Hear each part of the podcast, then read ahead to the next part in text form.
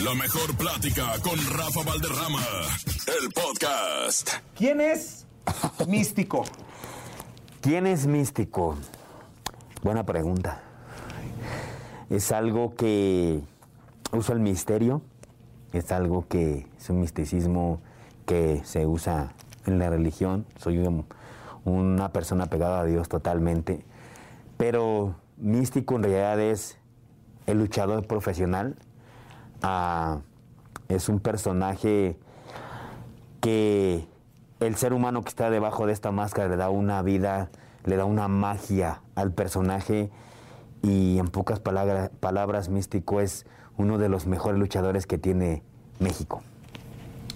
Corría los principios de siglo cuando en la Catedral de la Lucha Libre, en la Arena México, el Consejo Mundial de Lucha Libre, como en todos lados, ¿no? Hay altas, hay bajas, pero en esa época podríamos decirlo que había un bache en la credibilidad de la lucha libre por la creación de otras empresas, etcétera, etcétera, y ya los llenos no eran como en la década de los 80s, 90s, sucesivamente. Y de repente nace el príncipe de plata y oro y vuelve a ser de la Arena México la catedral de la lucha libre en el entretenimiento. ¿Qué pasa por la cabeza de la persona que está interpretando a Místico? Pues yo cuando inicié en esta bella carrera que es la lucha libre, que es algo que amo, que vivo, me desvivo por ella, que es mi sangre, que corre por mis venas día y noche. La lucha libre es algo maravilloso, es algo mágico. Ah, yo siempre tuve un sueño de ser futbolista. Siempre fue mi máximo deseo ser futbolista. Cuando yo descubro que mi padre, en paz descanse, el doctor Caronte, era luchador, me, me enamoré mucho de, de la lucha libre. Mi padre fue un, un luchador muy celoso de su trabajo, que nunca nos quería decir que era luchador. Siempre quería lo mejor para nosotros, que estudiáramos, que hiciéramos una carrera, que, que no hiciéramos lo mismo que él. Mi mamá me decía lo mismo, mi madre que amo, que adoro, me decía, a ver hijo, no hagan lo que su padre hace. Entonces yo no sabía de qué me hablaban. Yo lo único que veía en casa era que llegaba con un maletín, llegaba con una bate de doctor, la colgaba, dejaba un maletín ahí dije, pues es doctor, ¿no? ¿Por qué no quieren que sea doctor? Entonces siempre fui el chavillo revo- revoltoso, rebelde de la, de la familia, de los hijos. Hasta que un día fui a abrir ese maletín y saqué unas máscaras. Entonces mi cabeza empezó a trabajar de otra forma. Amaba el fútbol, pero después de ver esas máscaras y ver las películas del santo Blue Demon, Mil Máscaras, empieza como que el gusanito de la lucha libre en mi cabeza. A ver, yo quisiera ser como ellos más adelante, ¿no? No pude hacer nada en el fútbol. Jugué fútbol profesional de fútbol rápido. Fui seleccionado sub-17. Cuando Miguel Herrera empezó a hacer sus pininos como director técnico. Después no pude entrar a primera división jamás. Por más que me animaban y por más que me decían que me iba a quedar, pues no tenía un padrino. Después este, me dediqué mejor a la lucha libre, a entrenar, a entrenar, a entrenar. Mi papá no quería entrenar, me decía que no. Fui a buscar a Fray Tormenta porque yo era muy apegado, he sido muy apegado a Dios. Empecé de monaguillo, Fray Tormenta me jala a entrenar. Mi papá me ve cualidades, me dice, ven para acá, te voy a enseñar yo. Me empieza a enseñar mi padre la lucha libre y me empiezo a emocionar y empieza a crecer el gusto por la lucha libre en mí, en mí, en mí, en mí. Ah, empiezo a brincar como chapulín y mi papá me decía, es que tú traes algo diferente a todos, tú traes algo que, que llama la atención. No sé qué es, pero algo trae, que tú ya lo traes de nacimiento. Pasó cuando le digo un día a mi madre, pues que yo quisiera ir algún día a una, a una arena grande a entrenar. Yo no sabía que Tony Salazar era mi tío. Y me dijo, ¿quieres, quieres, quieres aprender de, de alguien más? ¿Quieres pisar en realidad una arena grande como la Arena México? Claro. Agarró, me sacó de la casa, nos fuimos a la micro, del micro al metro y del metro directo a la Arena México. Adelante, hijo. Ella fue la que me llevó a la Arena México. Mi papá decía que no me podía llevar que porque todavía no estaba preparado, pero mi mamá veía otra visión en mí. Decía, no, este puede estar aquí. Entonces mi mamá llevó con mi tío Tony Salazar, me inscribí y empezar con mi tío Tony Salazar a entrenar, a entrenar. Y le empecé a dar un gusto a la lucha libre, muy, muy fuerte. Entonces mi sueño era algún día luchar en la Arena México. Pero para que yo pasara todo eso tuve que trabajar ahí de seguridad, estuve trabajando en la Arena México, entonces eran cosas que venía yo picando piedra poco a poco.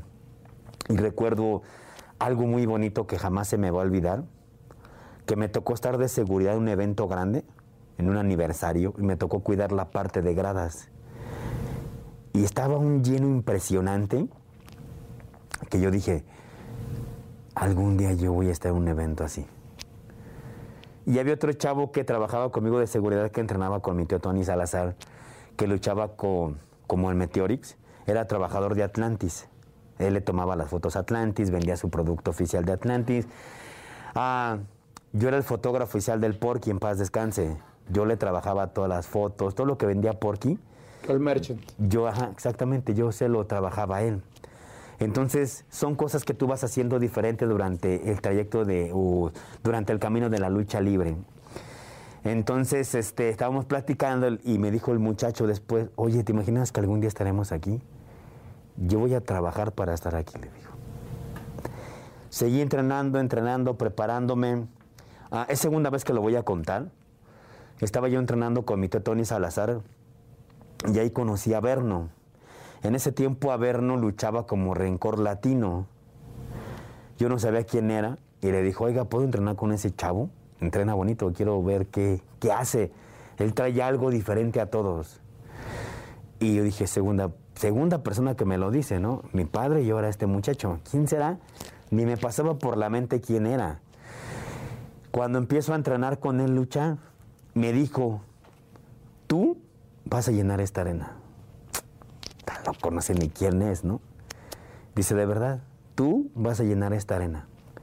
Y de ti vamos a depender muchos nosotros. Dije, tala, ¿qué onda con este, no?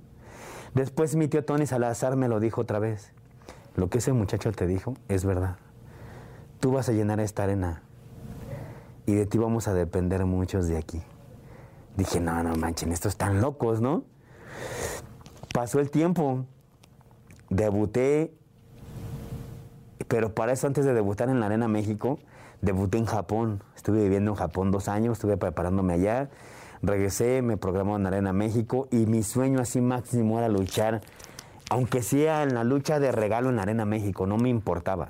Yo quería luchar en, el ring de la Arena México. No pisarlo, digo, porque te van a decir, písalo, pues ve y písalo, ¿no? Claro, no, no yo quería luchar. y, y este era mi máximo sueño. Yo creo que el luchador que te diga que, que no quiere pisar la arena México es una vil mentira.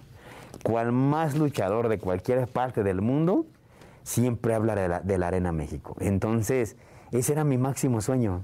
Mi máximo sueño era. Y, y después que yo debuto en la arena México, le agradezco mucho en paz descanse al señor Francisco Alonso que me dio la oportunidad, me vio cualidades y me dijo lo mismo. Tú me vas a llenar esto. Necesitamos prepararte de otra forma. Entonces trabajamos tanto de la mano que se vino el cambio de nombre a nombre de Místico. Y yo vi debutar al Sagrado, yo vi debutar al Volador. Ah, como aficionado vi las de máscara contra máscara de Mr. Niebla en paz descanse contra Shocker, a Villano contra Villano Tercero en paz descanse contra Atlantis. Yo destapé a Black Warrior.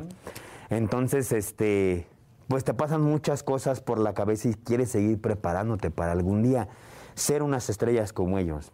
Pero lo que yo nunca me imaginé fue ser el boom de la lucha libre, nunca me imaginé ser la cara de una empresa tan grande. Entonces, tanto era mi preparación que yo entrenaba en la mañana con el satánico, en la tarde con mi tío Tony Salazar y en la noche se entrenaba con mi papá en paz descanse, con el doctor Caronte. Era tanta mi preparación que lo mío nada más era luchar ahí. Era lo que yo quería cumplir mi sueño y algún día a lo mejor luchar con una de las estrellas como un Shocker, un Rey Bucanero.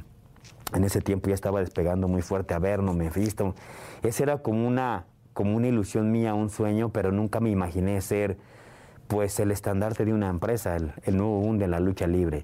Siempre me había dicho gente como Canek, como Fuerza Guerrera, los, los ídolos se dan cada 15 a 20 años.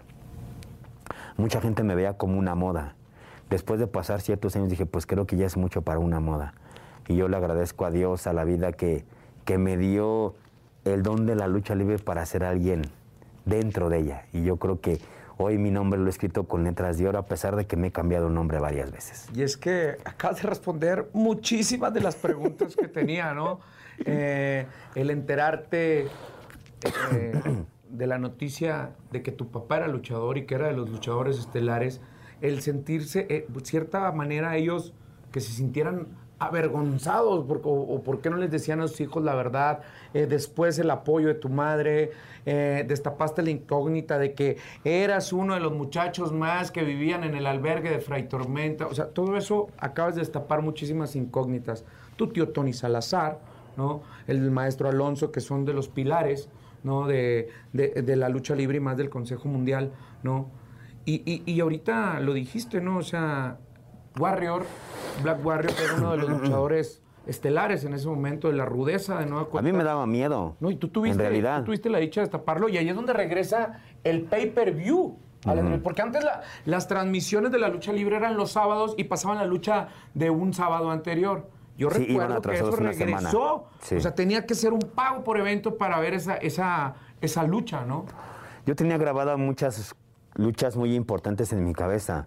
Para mí, y creo que, que la gente lo ha dicho, la de 100 caras contra, Rayo de Jalisco. contra Rayo de Jalisco. Yo, estaba muy chavito, pero muy chavito, pero he crecido con esa historia del lleno más grande que han tenido. Por ahí decían que la de Love Machine contra Blue Panther, pero yo escucho más de la de, de la de 100 caras contra el Rayo de. Jalisco Junior. Después vi la de Atlantis contra Villanos, así yo estaba más grande, ya pude pagar un boleto para irla a ver como aficionado. Tanto, era, tanto es el amor por la lucha libre que yo tenía que juntar mis pesos para irme a comprar mi boleto, ir a ver ese tipo de eventos, ir a ver el debut del Volador Junior, ir a ver el, el debut del Sagrado. Entonces, son muchas cosas que hay detrás de, antes de que fueras quien. Entonces yo creo que ha sido algo maravilloso y yo siempre lo tomé a bueno, que por qué la gente era muy celosa de la lucha libre. Yo creo que por eso en la actualidad se le ha, perdido el respeto a la lucha libre. Porque yo admiro a esas personas que eran muy celosos de su trabajo. La lucha libre es algo mágico, es algo que debemos de cuidar, de proteger. Yo creo que este poco cambio de la lucha libre también nosotros tenemos un poco de culpa. Yo creo que tenemos que ponernos a trabajar, quitarnos egos, quitarnos quién es mejor que el otro y dedicarnos a darle un espectáculo de lucha libre a la gente como hace años, como con la nueva innovación de la lucha libre, con la lucha libre moderna. Podemos ser serios, estables, pero con una lucha, una lucha libre moderna que le va a encantar a la gente y eso fue lo que yo vine a hacer, empezar a mezclar los estilos para qué ser diferente a todos. Yo creo que me funcionó. Y yo siempre he dicho que los tiempos de Dios son perfectos. Mira, ahora le agradezco, primero le agradezco así de todo corazón al señor Francisco Alonso, pero ahora se lo puedo agradecer a don Salvador Lutero, porque tanto creo en Dios que digo que los tiempos de Dios son perfectos, que mira, el personaje regresó una vez más a mi poder. Y es que por ahí dicen que, que se, se le fue el hilo al papalote, ¿no? Eh, vienen todas estas grandes rivalidades. Rudos querían tener estas confrontaciones en luchas estelares contigo. O sea, cuando antes era, no, no, no, los evitaban. Los rudos le daban siempre la vuelta al estelar, ¿no? Sí. Al perro aguayo, ¿no? La misma, el mismo volador que fueron pareja, la máscara también eh, fueron Averno, ¿no? Así sucesivamente. Estuviste en el bando rudo también.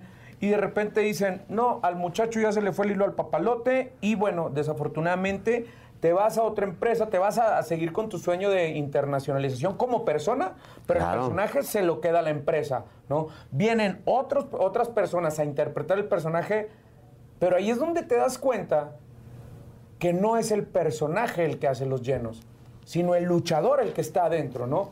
Porque tú te fuiste a preparar, a buscar otros, otros bríos, lo lograste, no te gustó o no era lo que tú estuviste, y cuando quisiste regresar, pues te dijeron, el lugar ya está ocupado. Que se fue a la en vida, ese momento, su silla.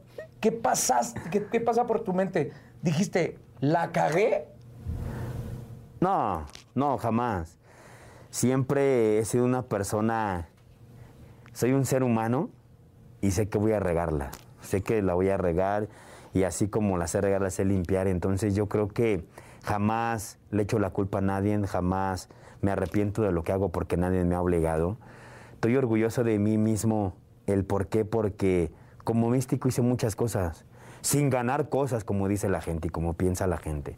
Yo fui un ídolo sin redes sociales, me hice un ídolo sin redes sociales, me hice un ídolo de ciertas formas fuera de la lucha libre, estar en, en- en telenovelas, en videoclips, eh, estar en comerciales, hasta de las paletas. Entonces, yo siempre, una, siempre he sido una persona que le ha gustado trabajar, sobresalir.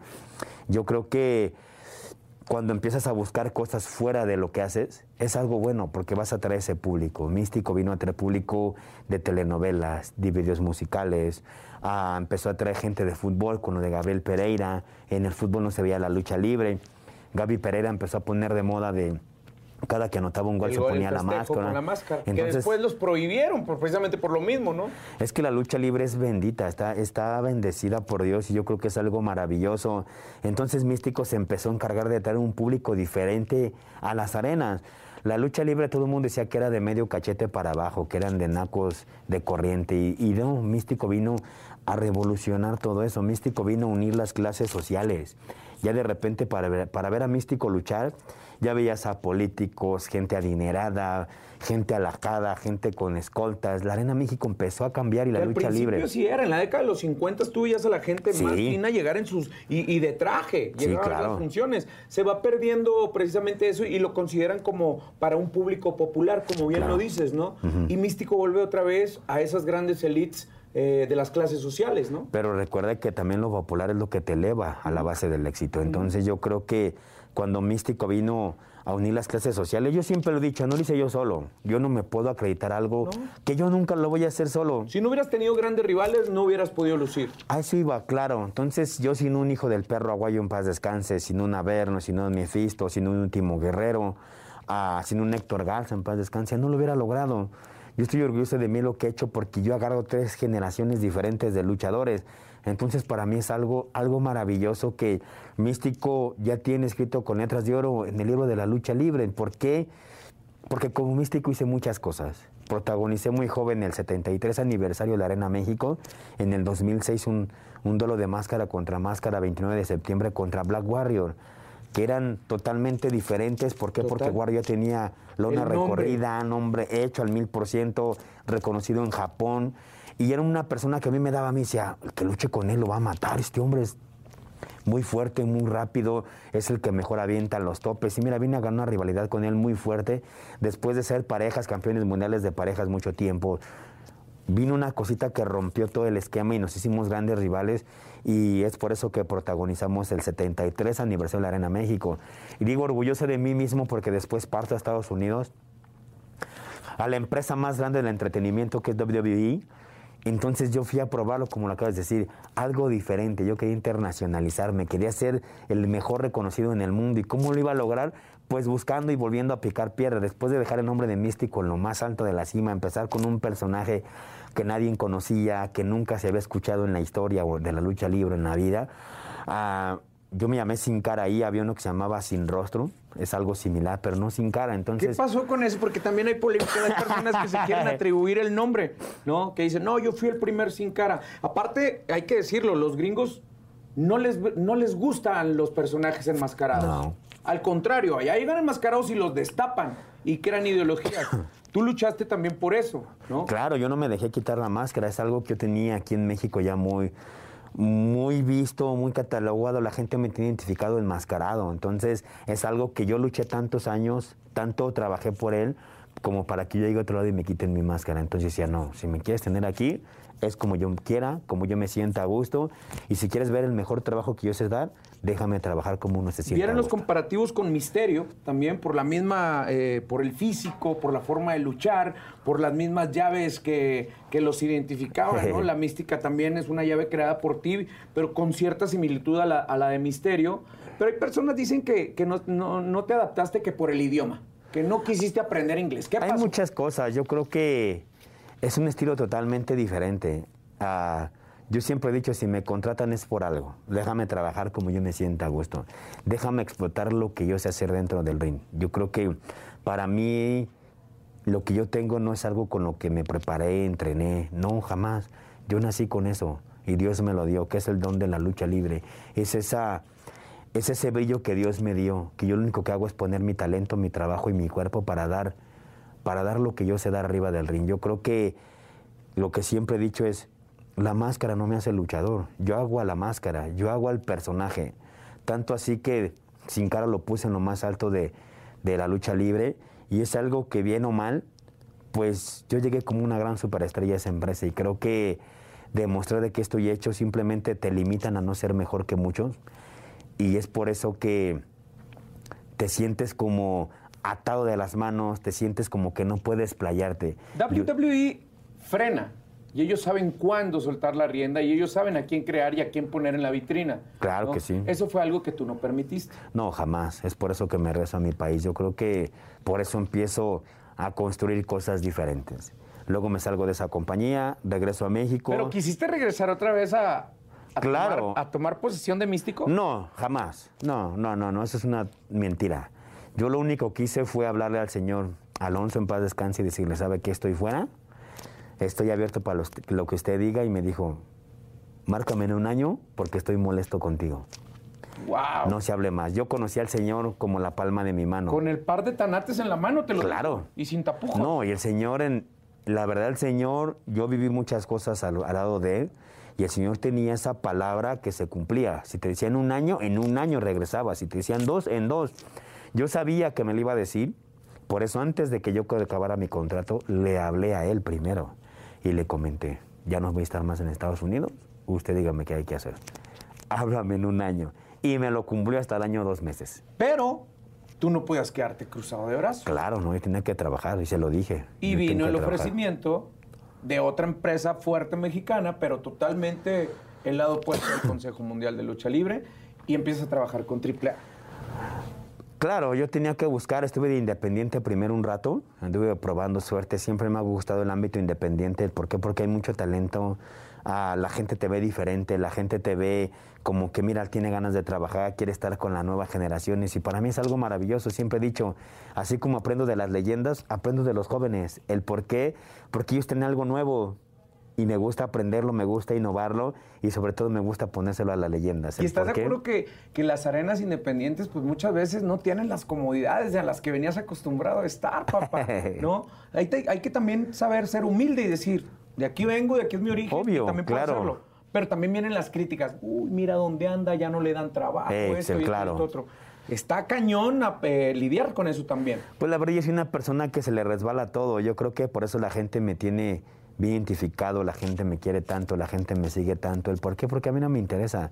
Si como la gran, como la gran estrella de la Arena México o como el boom de la lucha libre estaba en cualquier arena, yo no me ponía mis moños de es que es aquí, es que es allá. No, vamos, donde me contrataran, yo siempre estuve ahí. Ah, eran siete días de la semana, yo llegaba a luchar hasta 17 veces en una semana. Entonces era algo que yo no me ponía mis moños, al contrario, estoy haciendo lo que amo, estoy haciendo lo que yo amo, estoy con la gente que, que ama mi trabajo, que disfruta mi trabajo y esa es la mejor paga. Yo creo que cuando eres un ídolo no te interesa nada y es lo que te llega a ser grande. Y de místico y sin cara sale carístico. Sí, Y logras también posicionarlo. Fue difícil, pero logras darle posesión a ese personaje. Siempre he dicho que todo va a ser difícil, pero no es imposible. De verdad, yo soy una persona que cuando se lo pone aquí adentro lo va a cumplir. ¿Por qué? Porque sé mis cualidades, sé mis capacidades, sé hasta dónde puedo llegar. Ah, después de haber hecho lo de, lo de WWE, regreso con otra compañía aquí, hago el Dream Match contra Rey Misterio, con otro personaje que nadie conocía, que salió de la nada, lo posesiono como la máxima estrella de ellos. Ah, soy su taquillero número uno por el, el tiempo que yo estuve ahí. Después este, protagonizo su- sus aniversarios de ellos, dos aniversarios protagonicé de ellos. Regreso con Lucha Libre Elite a la Arena México, agarrado de la mano del señor Alonso, en paz descanse, con Ernesto Santillán, que le agradezco de toda la vida y de corazón, porque él fue una de las personas que me apoyó muchísimo a regresar a la Arena México. Entonces, ah, viene el cambio de personaje una vez más. Es que sí es cierto, nos brincamos a místesis, perdón, es verdad, o sea, has interpretado tantos teniendo la misma ideología principal, Sí. que era la de místico, ¿no? Pues yo no sé si te has dado cuenta, pero yo no vivo del pasado. Yo nunca decía, es que yo fui el místico, es que yo fui sin cara, es que yo fui... No, no, no, yo vivo el presente. Yo soy de las personas de donde estoy para adelante. Yo no volteo para atrás ni para agarrar impulso. Entonces, yo no digo, es que yo fui, yo hice. No, ya lo pasado, pasado. Ya quedó en el pasado. Para mí el presente es como si fuera el futuro. ¿Por qué? Porque lo estoy buscando. No sé qué va a pasar adelante porque el futuro es un misterio y me gusta vivir lo que estoy viviendo en la actualidad. Para mí la actualidad es un futuro, porque el futuro para mí, te acabo de decir, es un misterio, no sé qué va a pasar, simplemente me dedico a hacer mi trabajo, me dedico a hacer lo que yo que yo amo, que es lucha libre, y lo que venga y lo que Dios disponga para mí va a ser bienvenido. Antes Mientras Dios me dé vida y salud, estoy más que servido. Antes de llegar al día que todo el mundo lo esperábamos, que tú lo esperabas, pero todos como fanáticos a la lucha libre lo esperábamos, llegaste a un momento en que ya, bye, renuncio. Muchas ya me veces. cansé. No fue por cansancio. Llegas a O sea, pensar... ya, ya me cansé emocionalmente. llegas a pensar muchas cosas. Hay gente que te desanima. Lamentablemente hay mandamás en, en las empresas que, que abusan de su poder que tienen y te llegan a hartar tanto que en tu cabeza pasa, pues si saben que ahí nos vemos. Y hay veces que la gente no sabe eso, no sabe el por qué te quieres ir, por qué te está yendo, qué te está pasando. Es como yo lo digo en las arenas. A lo mejor una arena tengo 20 mil personas, una persona, yo estoy trabajando, me desvivo por esa persona. Yo quiero que esa persona me aplauda, yo la quiero convencer que si tengo una persona aplaudiéndome, quiero que me traiga 10 más para la próxima que me vea trabajar. Yo termino de trabajar, me quito la máscara y soy el ser humano que le da vida al personaje. La gente se olvida de ti y es algo muy, muy válido. La gente te conoce como el luchador que eres, como la figura. Tú te vas a un hotel y no sabes si estás cansado, estás lastimado, estás llorando, estás triste, estás contento. Simplemente tú, como profesional, das lo mejor para que esa gente salga contenta, que salga diciendo, oye, qué bonito evento vi, qué bonito lucha este muchacho, qué bonito lucha ese rudo. A mí me gusta y me preocupa más todo eso. Y yo creo que son cosas que, que la gente no se llega a dar cuenta. Y es la gente de oficina a veces que no se llega a dar cuenta del sufrimiento que tú traes detrás de todo eso. No saben lo que tú estás pasando en otros, en otros estados. Hay una película de Jim Carrey, La Máscara, precisamente, que cuando él se iba a poner la máscara le daba como cierto miedo. Sí, cierto temor. ¿Pasa eso contigo Brilla. también? Sí, o sea, ya después te emociona, porque Sí, ya sí. hasta después Jim Carrey se la ponía y sabía lo que iba a Sí, sí, pasar. claro. Pero hay momentos en que ustedes también como personas les da miedo ponerse esa máscara o quieren ponerse esa máscara. No, no es un temor. Yo creo que el temor te va, te da cuando vas a salir. Ese es un temor fuerte. Yo soy un luchador que no te la voy a poner tan difícil. El sábado pasado tuve mano a mano con el Ángel de Oro. No es un luchador tan grande, pero es un luchador que me puso a temblar, es un luchador que me puso de nervios. Y, y no se lo adjudico a él, se lo adjudico a la cantidad de gente que nos fue a ver. Ahí es cuando me doy cuenta que Místico le duela a quien le duela, sigue siendo un taquillero, sigue siendo una gran estrella, sigue siendo al que la gente lo quiere. Y aunque tenga un rival que viene empujando muy fuerte para ser una próxima estrella grande de la lucha libre, es algo que me siguen temblando las piernas, es algo que me pone de nervios. No es miedo, es un nervio que es algo natural del ser humano que nos da cuando tenemos esa responsabilidad ante tanta gente de hacer el mejor trabajo para que esa gente salga contenta. Yo creo que temor no es, es algo, es- son nervios y es algo natural que nos sale al ser humano. Arrancamos esta plática con una frase que dijiste, los tiempos de Dios son perfectos. Y llega ese día que se cumplan los tiempos de Dios son perfectos. No es porque la persona que durante tu ausencia interpretó el personaje de místico no fuera bueno, pero no era el mismo impacto. Llega el momento en que suena el teléfono y te dicen, "¿Mm? aquí está tu personaje. Aquí está el que creamos juntos, el que hicimos es otra vez tú. Porque pudiste haber dicho, no, me quedo con lo que ya soy. ¿Te emocionaste? Fíjate que mucha gente piensa que yo me desvivía por el personaje. Yo ya sabía que lo había perdido. Yo desde que yo vi que lo debutaron en el 2012, si no, no estoy mal, yo sabía que no era para mí. Pero siempre he vivido con esa ideología de que lo que es para ti, es para ti. Y en algún momento va a regresar. Me dediqué tanto a luchar con el nombre de Carístico, tanto, tanto le puse tantas ganas, tanta energía, le puse tanto desempeño, le puse el extra de mí porque era un personaje que todo el mundo iba a criticar, era un personaje que yo lo inventé, era un personaje que no sabían qué iba a pasar con ese personaje. Perdón. Pero ese personaje vino a romper todas las barreras del Consejo Mundial de Lucha Libre. Porque después ese personaje dejó a Místico abajo. Y ahora Carístico era de los viernes espectaculares, viernes tras viernes, estar en luchas estelares, estar en... me enseñó muchísimo el nombre de Carístico porque llegaba a todas las finales de leyenda de plata de torneos, aunque siempre perdía, pero siempre mi cabeza trabajó al... Para ganar, a veces hay que perder. A veces me tocaba perder y ni modo, perdía con un grande. Simplemente le demostraba a la gente de qué estaba hecho mi trabajo, mi talento, de qué está hecho el luchador, que la gente en vez de abucharme me aplaudía. ¿El por qué? Porque sabían que yo salía a dar el todo por el todo para poder ganar. No se podía ni modo. Hasta la, la, la- la derrota la llego a disfrutar. ¿El por qué? Porque le demuestro a la gente ese ánimo, le demuestro esas ganas que yo tenía y sobre todo la gente sabe que yo salgo a disfrutar a ellos. Me gusta que me abucheen, que me aplaudan, que me ovacionen, que me la recuerden. Es algo bonito que yo le transmito a la gente que lo vengo a disfrutar y no me molesta, al contrario, eso me hace más grande cada día. Y llega místico de nuevo cuenta a ti. Fue algo muy, muy raro. Yo estaba ese día ahí, cuando sucedieron estas cosas, y decían en realidad que el que se iba de la Arena México era yo. O sea, todo el mundo sabía que el que se iba de la, de la Arena México era yo.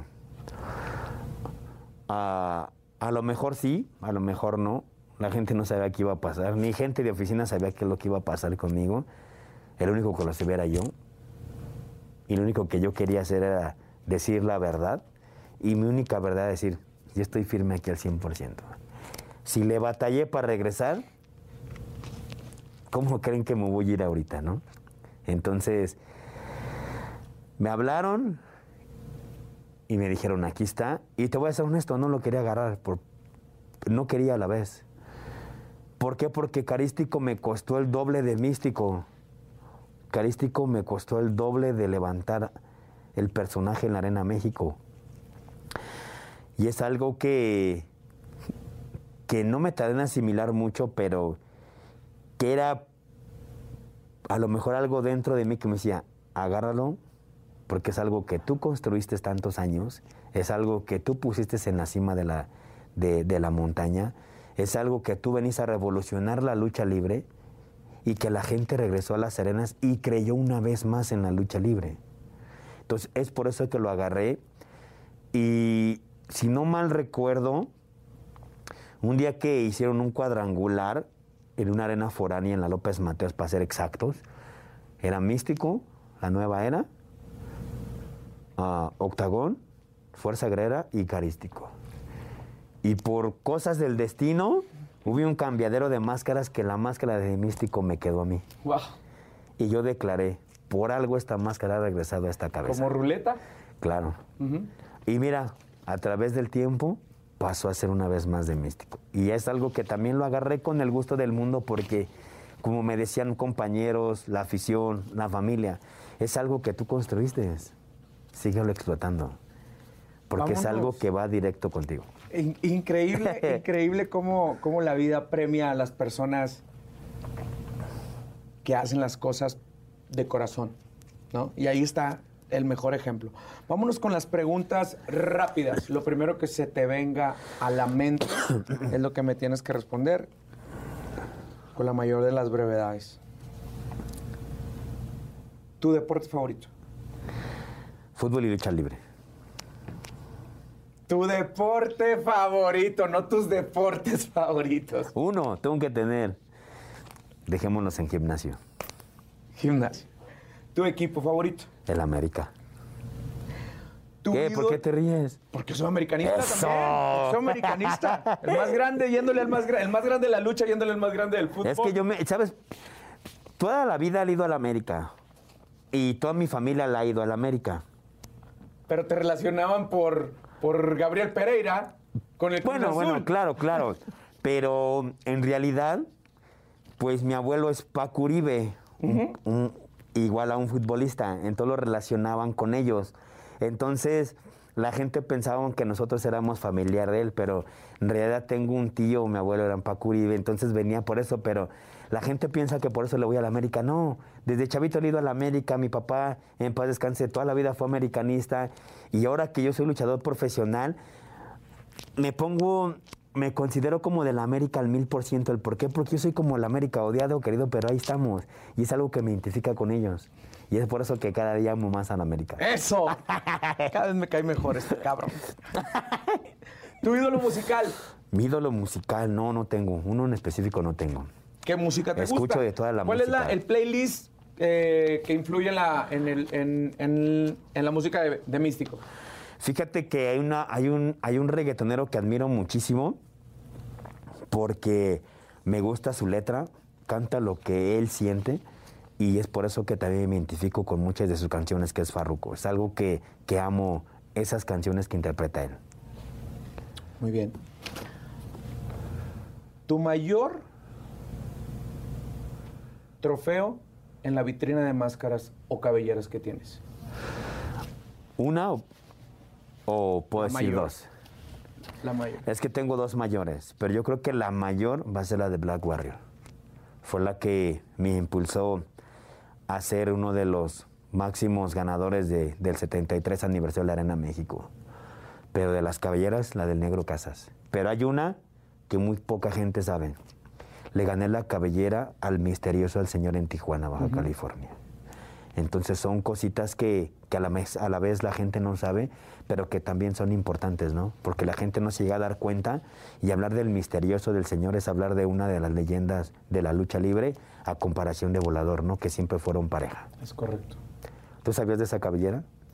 Sí, sí, porque todo mundo eh, menospreciaba a- a- al maestro, ¿no? Y, y, bueno, se decían que tú le estabas dando la oportunidad de su resurgimiento. No es que les dé la oportunidad, simplemente te gusta medirte con ese tipo de gente, porque esa gente te va a enseñar. Es como cuando dicen, es que él apenas empieza, ¿cómo se va? No, él, el que apenas empieza, te puede quitar la máscara, te puede quitar la cabellera, y él es el que va a surgir en la lucha libre. Entonces, es algo que a mí me gusta hacer. Como acabo de decir, me gusta luchar con los jóvenes, porque me enseñan, pero también me gusta luchar con las leyendas porque ellos saben más que nosotros y en cualquier momento y en cualquier volteón te dan el gane. Porque por algo son leyendas. Entonces me gusta luchar con ambas personas porque me gusta aprender de ellos dos y yo hago mi propia combinación. ¿Para qué? Para ser el mejor de mi, generación. Traigo lo actual con las leyendas. Entonces me gusta combinar ese tipo de Claro, porque tú en tu, eh, en tu nacimiento te calaste con los grandes y, y creo que eh, el maestro Atlantis tiene muchísima experiencia y muchísimo badaje, pero en cuestiones de logros tú te has enfrentado contra los grandes, contra los del medio y contra los de abajo y eso hace también pues parte de tu grandeza. Pues es que yo agarré la época de Carmelo Reyes, de todos los Dinamita, de Pierrot, de Norberto Salgado. Yo agarré a Polo Dantes, agarré en su momento a Berna Mefisto, que todavía no luchaban con ese nombre. y a ninguno te arrugaba. luchaban como el nombre sin nombre. Entonces yo agarré esa generación, después agarro otra generación conmigo que era Místico, Volador, La Sombra, Misterioso, Junior. Este, Sagrado. agarré, a Sagrado, agarré a los guerreros como último guerrero, Rey Bucanero, a- agarré un rato al satánico, a Los Máscara Mágica.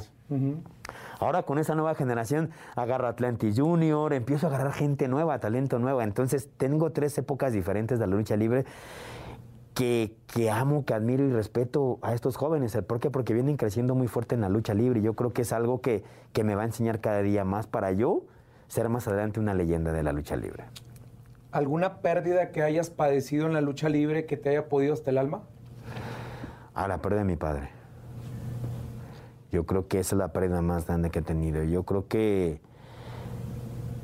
es algo que hasta en la actualidad no he podido sacar. Yo creo que tanto me hace falta el amigo, el padre, el consejero, el profesor, el maestro. Es algo que, que yo creo que nunca lo voy a poder sacar y va a ser muy difícil. Yo lucha tras lucha que haga, gane o pierda, siempre ver dedicada a él, porque él es mi mentor, es el que confió en mí, él fue el que, a pesar de que no me quería involucrarme en la lucha libre, fue el que siempre me dijo, dale porque tú puedes. Y lo admiro, lo respeto, aunque no está conmigo, porque me dijo, si tú no tienes que luchar con mi nombre, no lo hagas. Haz tu propio camino, construye tu propio camino, sé mejor que yo.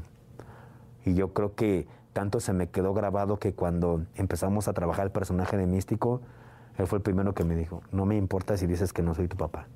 Usted trabaje y sea quién es. Y yo creo que es algo que admiré, respeté de él y que siempre me dijo, el día que yo no esté, tú y cumple con tu trabajo. Y lamentablemente me tocó trabajar esos dos días.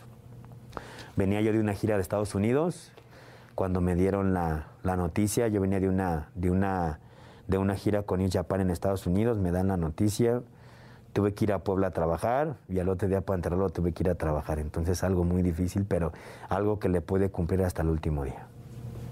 ¿Cuál ha sido tu mayor triunfo como profesional? Yo creo que mayor triunfo, no puedo poner un triunfo en específico, pero sí puedo poner el día que debuté el 18 de junio de 2004, porque ahí empezó mi carrera, empezó mi sueño y empezó a crecer en nombre de Místico. Él es el príncipe de plata y oro en la mejor plática. Místico. Muchísimas gracias. No, al contrario, Rafita, gracias por la invitación. Contento, espero les guste esta gran entrevista. Hay cosas que nunca he hablado, que a veces en las entrevistas no te lo imaginas, pero siempre cuando una entrevista te lleva de la mano, te puedes sacar cosas que no. Yo creo que hoy saqué cosas que nunca había platicado y para mí lo hago como lo decimos hace un momento. Lo haces con el corazón. ¿Por qué? Porque así lo sientes y para mí fue un honor esta plática estar contigo, Rafita. Y pues ya nada más invitar a toda la gente, ¿no? Porque estaba a través de las redes sociales, nos ven en todos lados, en todas las latitudes, que cada vez que visiten la Ciudad de México tienen que ir a la Catedral de la Lucha Libre. Claro que sí, recuerden que todas, todas las funciones de lucha libre son los viernes a las 8.30 de la noche en la Arena México, los martes en la Arena México 7.30, sábados en Arena Coliseo, estamos a las 7.30 de la noche y los domingos que antes se manejaban como domingos familiares son a las 5 de la tarde en Arena México. Y si vienes a Arena México, visita Carístico Store, que puedes encontrar todo mi producto oficial. Sigue en mis redes sociales como Carístico MX, porque no manejo nada de místico todavía. Estamos ahorita viendo de quitar todas esas redes sociales de místico pasado, pero en mis redes sociales y en las del Consejo Mundial de Lucha Libre puedes ver todo, todo el contenido mío. La mejor plática con Rafa Valderrama, el podcast.